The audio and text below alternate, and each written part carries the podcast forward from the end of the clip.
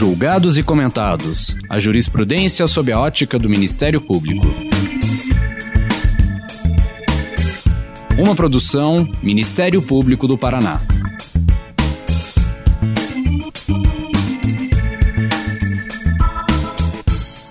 Olá, estamos começando mais um episódio do Julgados e Comentados.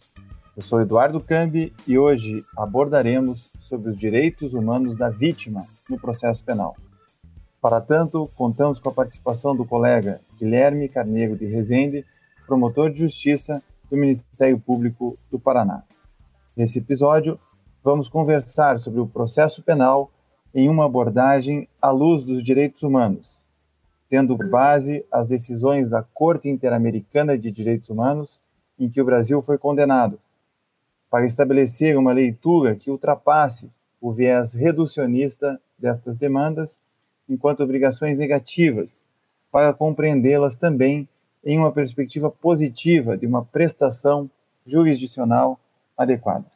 Guilherme, muito obrigado por aceitar o convite, seja bem-vindo. Antes de começarmos a falar sobre o assunto propriamente dito, conte um pouco sobre a sua trajetória profissional e acadêmica.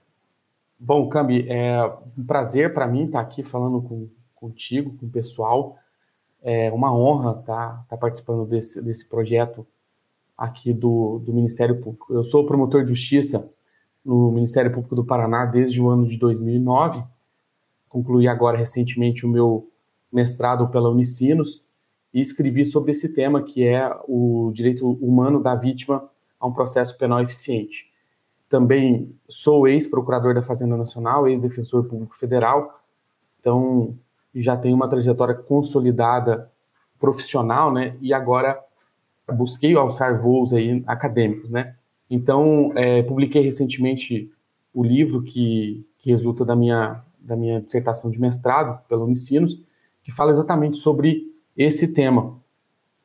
Guilherme, Vamos começar falando então, de uma forma mais geral, qual é o estado da arte da proteção da vítima no direito brasileiro.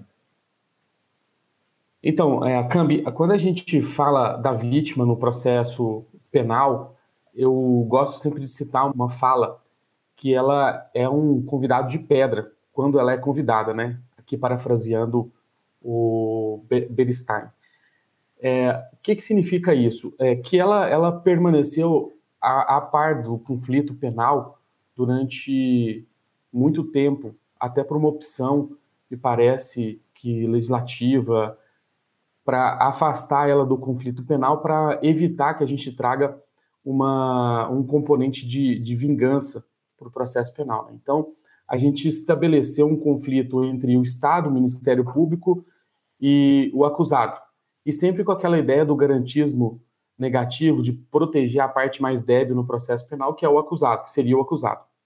E por conta disso, nós deixamos a vítima com um papel meramente testemunhal. Né? Ela, na forma do artigo 201 do CPP, ela basicamente vem a juízo para prestar o seu depoimento. E mais, ela pode ser constrangida a isso, né? ser conduzida coercitivamente para comparecer ali e prestar o seu depoimento. Então, quando a gente pensa na vítima, a gente enxerga muito pouco dela no processo penal. É, recentemente, nós tivemos, a partir de 2008, um incremento da proteção dela no processo penal por força aí de reformas pontuais no CPP. É, Cita-se o artigo 387, que fala da necessidade de fixação do valor mínimo de indenização, a possibilidade de que se dê a ela uma proteção por meio da tutela do é, assistência jurídica, psicológica, é, enfim, isso tem mudado então, né, a partir de 2008, 1995 nós tivemos a lei de juizados especiais, é, acabei não falando numa, de uma forma cronológica, é, mas o estado da arte é esse, em 1995 nós tivemos a lei de juizados especiais que trouxe ali a reparação do dano como sendo uma das medidas necessárias para os institutos da transação penal, da suspensão condicional do processo, então, nós tivemos avanços, é, é preciso reconhecer que tivemos avanços, mas esses avanços é, foram tímidos e a gente ainda precisa de ter é, melhoras significativas, talvez até uma melhora de, na, na, na cultura de proteção da vítima, por meio da capacitação dos profissionais, enfim. Por, é, por coincidência, nós tivemos essa semana a aprovação da Lei Mariana Ferrer, né, que alterou o CPP, é, proibindo atos de, humilha de humilhação, de, de constrangimento da vítima e atribuindo ao magistrado a responsabilidade por zelar por isso, né, com base no seu poder de polícia administrativa na presidência dessas audiências. É, então, basicamente, o estado da arte é esse, cara. Tá, e como é que nós podemos conectar esse tema com a ideia de direitos humanos e a possibilidade de proteger esses direitos a partir do sistema interamericano, por exemplo? Bom, é, a pergunta é muito interessante também porque a gente consegue situar ela e, e contextualizar com mais um episódio ocorrido essa semana, por coincidência, que é a condenação do Brasil, é, mais uma vez na Corte Interamericana, agora no caso é, Márcia Barbosa. A condenação saiu recentemente, o Brasil mais uma vez deixou a vítima aí à margem de qualquer tipo de proteção, com um processo penal que seja é, minimamente eficiente. Então, o que, que nós tivemos? É, como é que a gente consegue contextualizar? Quando a gente estuda os direitos humanos, é, é, comum que a gente tenha uma visão reducionista. A gente olha os direitos humanos, concebe os direitos humanos como sendo apenas os direitos humanos na perspectiva das obrigações negativas. Estado, não faça alguma coisa. Né? Então, a gente pensa nos direitos humanos como sendo os direitos humanos de primeira dimensão, de geração, que são aqueles que impõem ao Estado uma abstenção. Não faça isso, deixe o indivíduo ser livre para fazer o que ele quiser é, os direitos de liberdade. É, mas a gente se esquece que ao lado deste, deste não fazer do Estado, muitas das vezes é necessário um fazer. É necessário que o Estado atue de modo a proteger, estabelecer um marco normativo adequado, uma tutela, estabelecer prestações positivas, né? O Estado surgindo aí como um amigo é, do cidadão, não só com a postura abstencionista. E também temos a, a, o, o, viés das obrigações processuais, que é a necessidade de que o Estado também, por meio dos direitos humanos, é, proteja contra violações é, através da investigação, processo e punição dos responsáveis pelas violações de direitos humanos. E é nessa perspectiva que a gente consegue enxergar a necessidade de um processo penal que seja justo, efetivo, para proteger a vítima também. Então a gente volta, podendo contextualizar talvez aí com o caso da Márcia Barbosa, é uma moça que foi assassinada por uma pessoa que era deputada estadual e, e é, se arvorou aí nas imunidades parlamentares para não ser processado. Então, depois de anos ali, essa, essa pessoa foi condenada e morreu antes de começar a cumprir a pena é, que, que lhe foi imposta, por conta de toda a demora do processo. Então, a Corte Interamericana, nesse caso e nos outros nove em que o Brasil foi condenado, ela reconhece que existe um a necessidade de um processo penal que seja efetivo, que investigue, processe e puna os responsáveis por violações de direitos humanos. E que isso é um direito humano também. Né? Não é só o Estado não faça alguma coisa, mas o Estado também tem que fazer algo para estabelecer um mínimo de proteção a esses direitos humanos.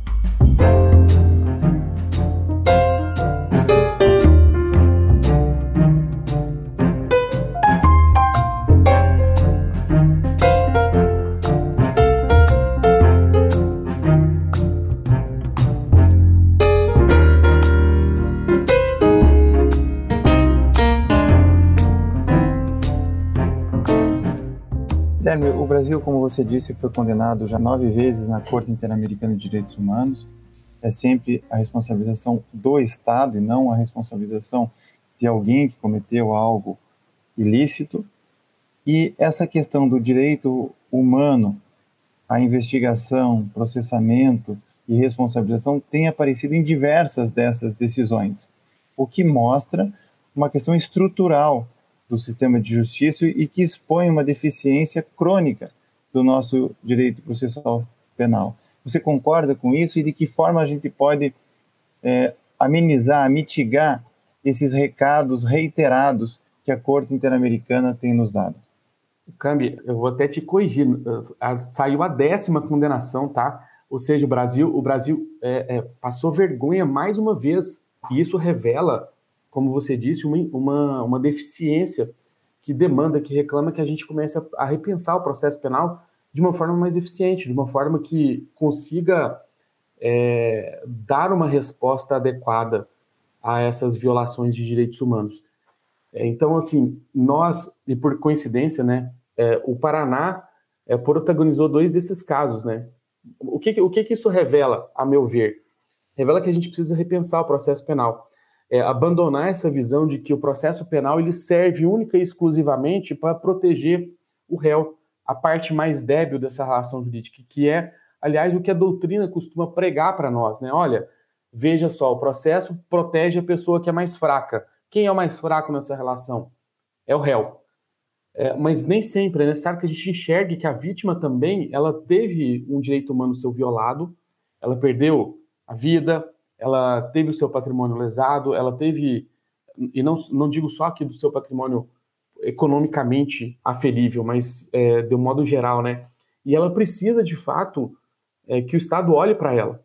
Nós, então, precisamos de amadurecer nesse sentido e buscar mecanismos que, que é, façam com que o nosso processo ele seja, ao mesmo tempo, é, um instrumento de garantia do, do, do acusado, que nós não vamos ingressar na esfera das suas liberdades individuais de forma arbitrária, sem descuidar, por outro lado, da necessidade de que o, processo ele também tenha começo, meio e fim e que ele seja capaz de dar uma resposta adequada à vítima.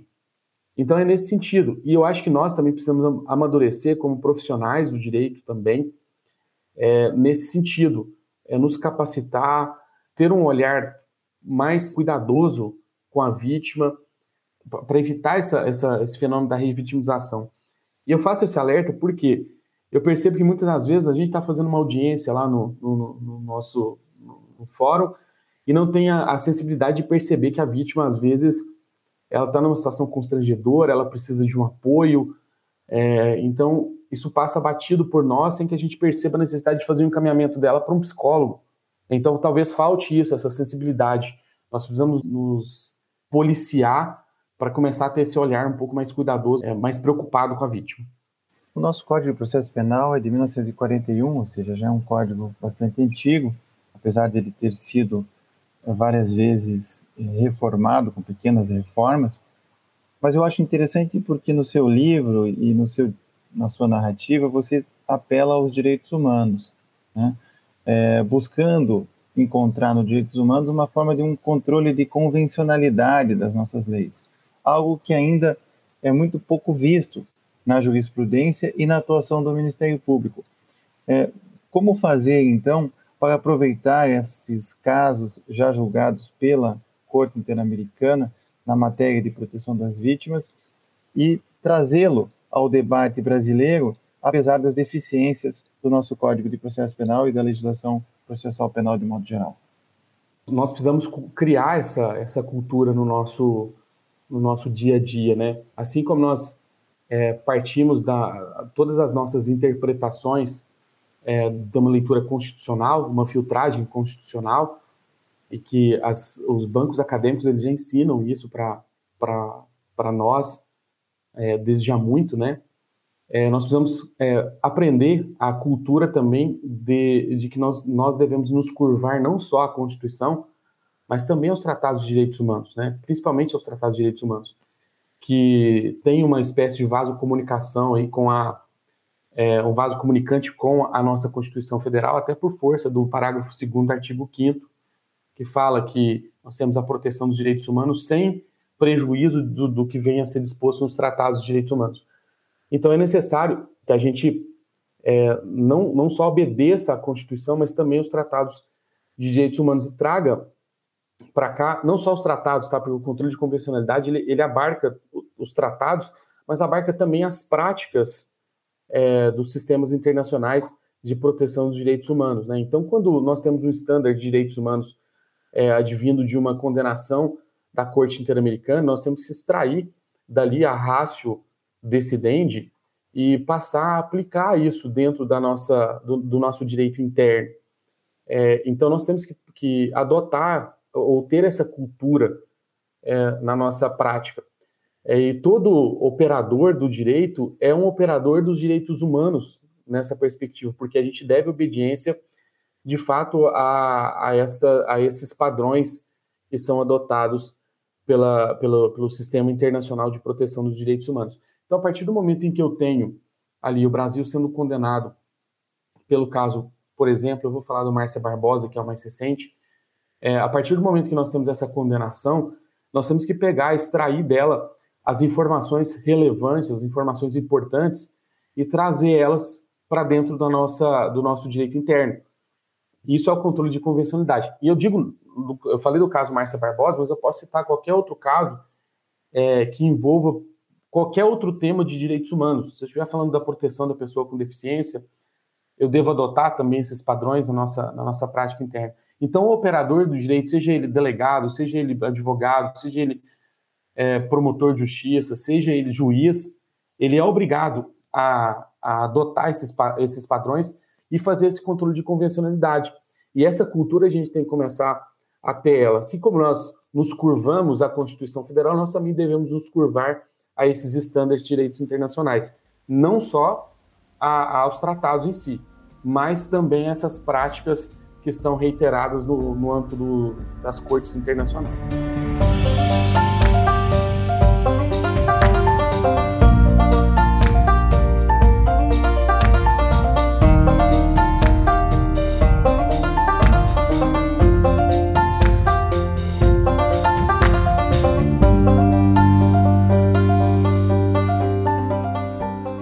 Guilherme, você atua no júri, tem grande experiência nesse assunto.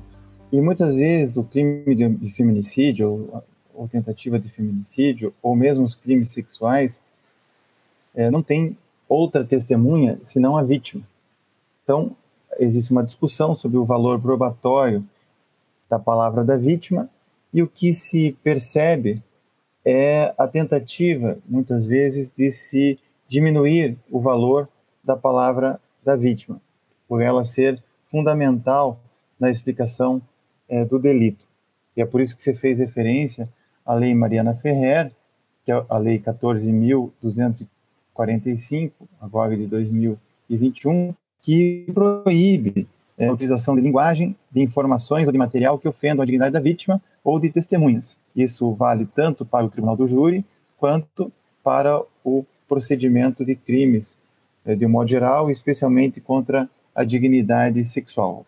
Houve, portanto, alteração no artigo 400-A e 474-A, ambos do Código de Processo Penal de 1941. Então, eu gostaria que você trouxesse um pouco da tua experiência como promotor de justiça para analisar a importância do novo 400-A e o 474-A do Código de Processo Penal. Traz-se, né, numa cultura, em especial quando a gente é, é, discute questões de gênero, é, uma cultura de, de desqualificar o discurso da vítima, usando aí um discurso é, que, que busca é, trazer um, um, a perspectiva de gênero à tona, e isso é muito grave.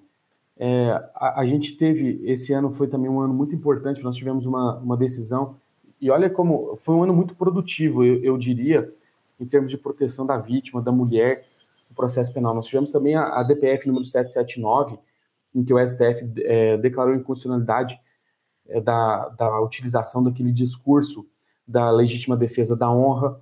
É, veio a Lei Mariana Ferrer. Isso, isso busca retomar a, a, dignidade da vítima, porque ela não pode ter o discurso dela desqualificado com base nesse tipo de argumento sexista, né?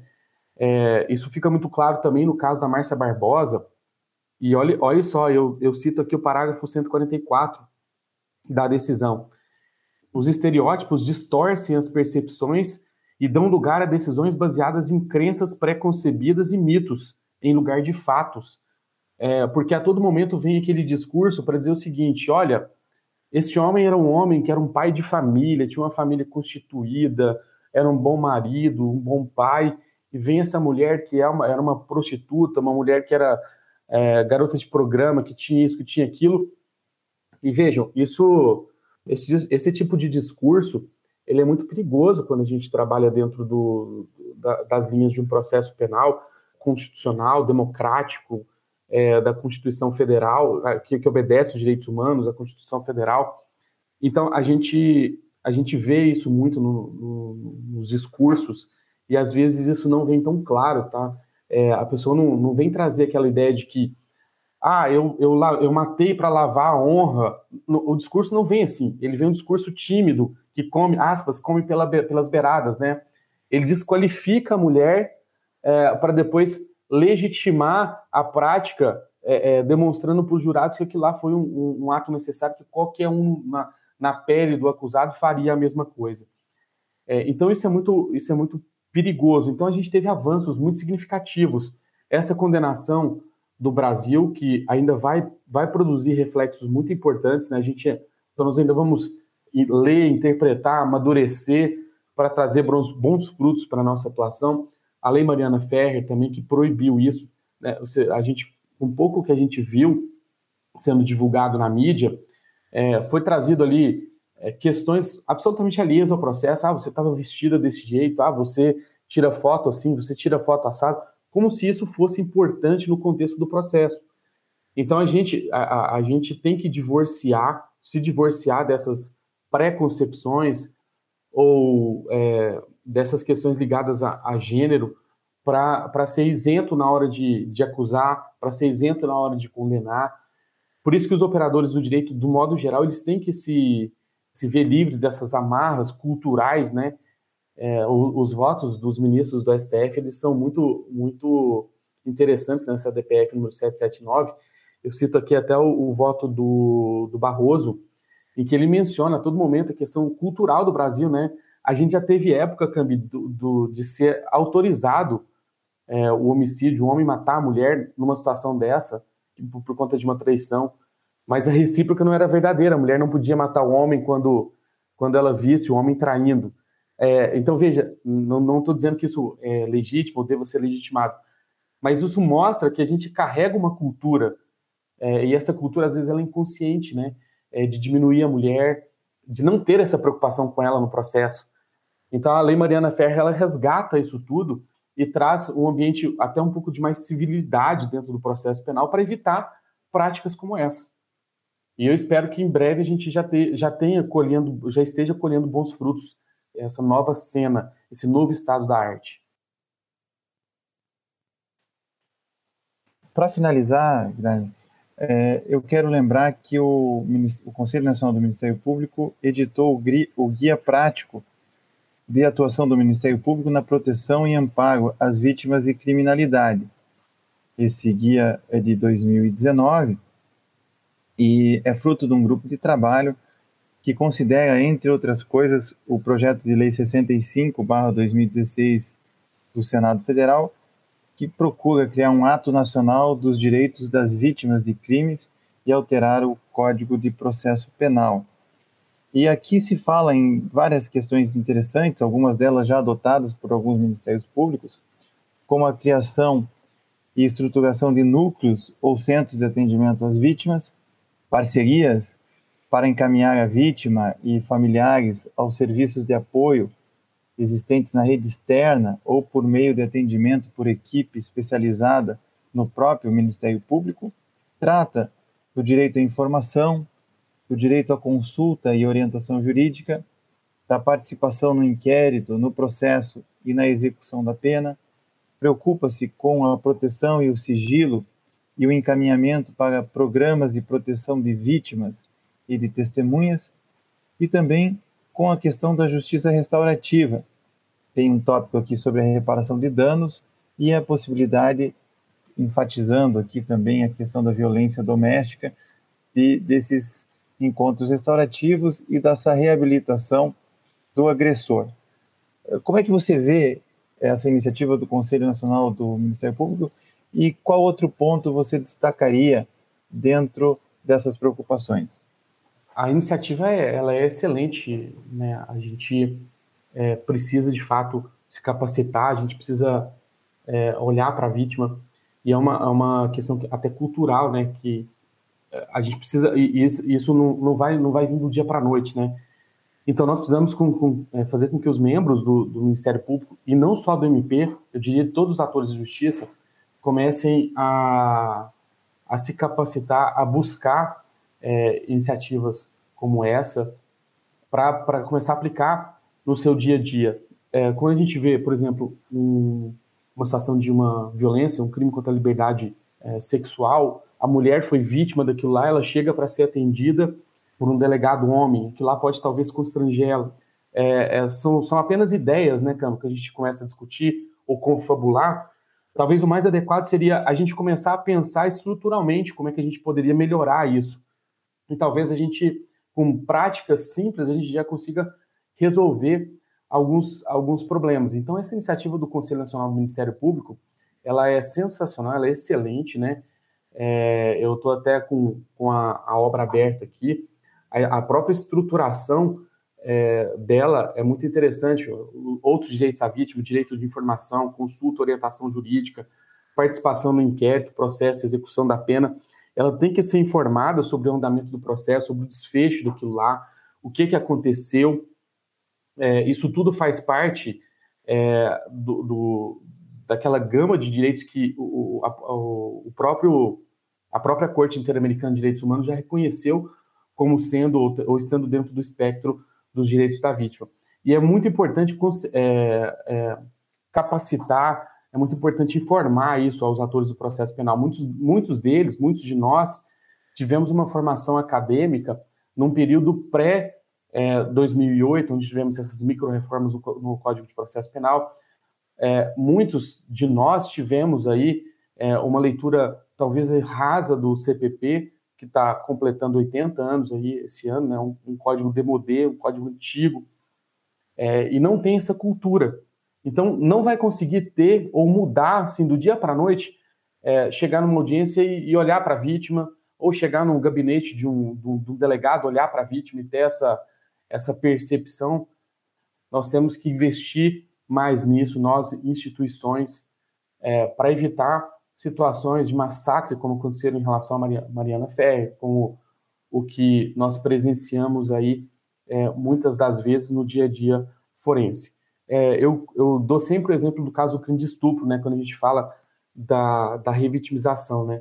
Aquela mulher foi vítima de um crime contra a liberdade sexual, ela tem que chamar uma, a polícia militar, ela tem que relatar isso, isso vai para o boletim de ocorrência, depois ela senta na frente de um delegado, fala de novo, sai dali, ela vai no ML, ela faz ali o exame de, de, de ato libidinoso, depois ela é chamada no processo penal mais uma vez para prestar seu depoimento como vítima.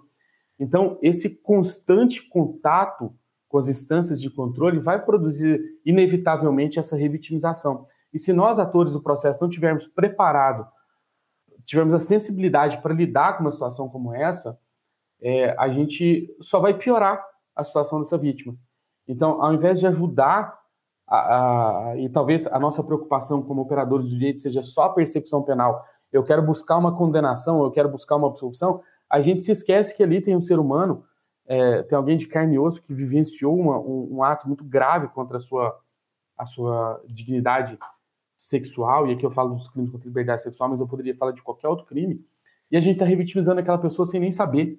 Então a iniciativa é boa e eu acho que ela devia ser estendida é, por meio de capacitação a todos os operadores do direito, sejam eles advogados, promotores, delegados, juízes, enfim, todos os que é, em algum momento nessa linha do tempo tenham contato com a vítima, para que a gente possa é, estabelecer uma dinâmica, uma rotina, um fluxo melhor.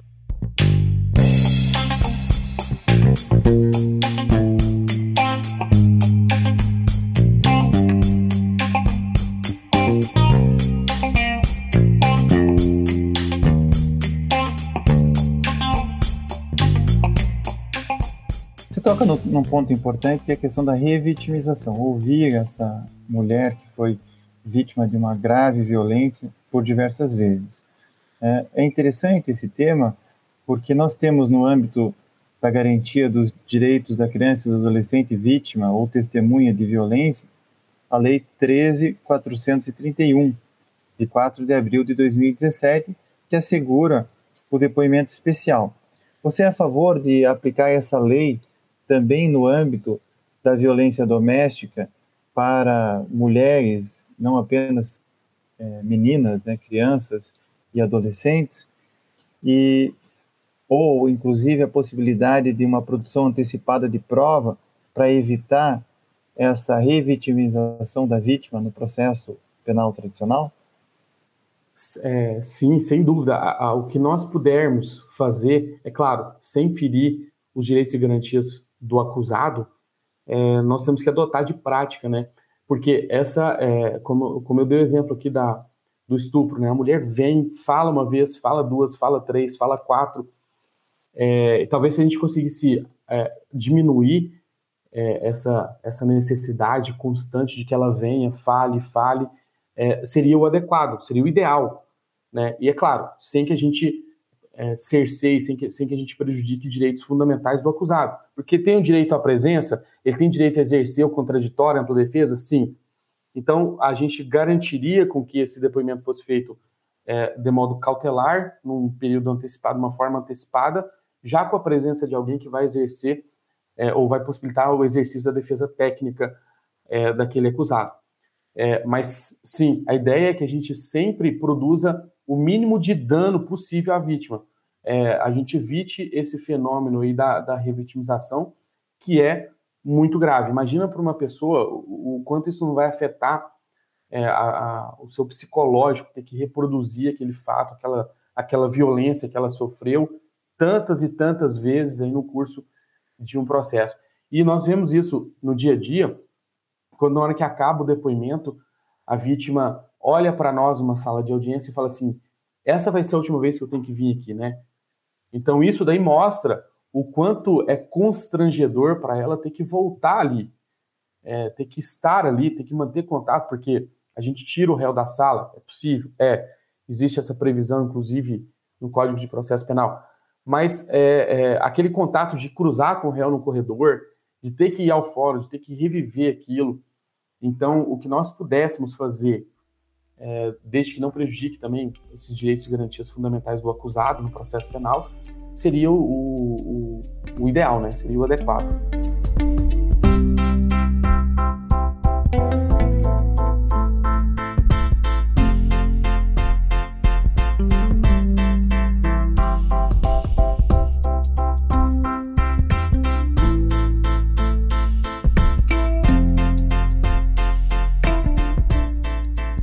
Guilherme, quero te agradecer por estar compartilhando os seus conhecimentos aqui conosco nos julgados e comentados. Também eu que agradeço aí mais uma vez pelo convite, pela disponibilidade de, de me ceder esse espaço aqui, falar um pouco a respeito é, desse tema que tanto me encanta, né? Foi objeto da minha pesquisa. E agradecer, porque essa troca de ideias, assim, ela, ela é muito bacana para o nosso amadurecimento também, é, acadêmico, profissional.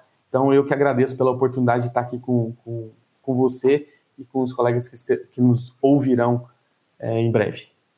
Não se esqueça de curtir ou se inscrever em nossas redes sociais e assinar nosso podcast no aplicativo de sua preferência.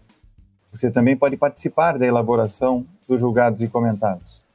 Para sugerir um tema, encaminhar dúvidas ou comentários, envie para a gente no e-mail julgados e comentados mppr.mp.br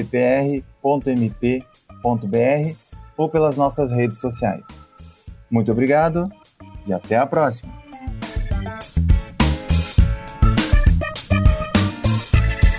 Uma produção Ministério Público do Paraná.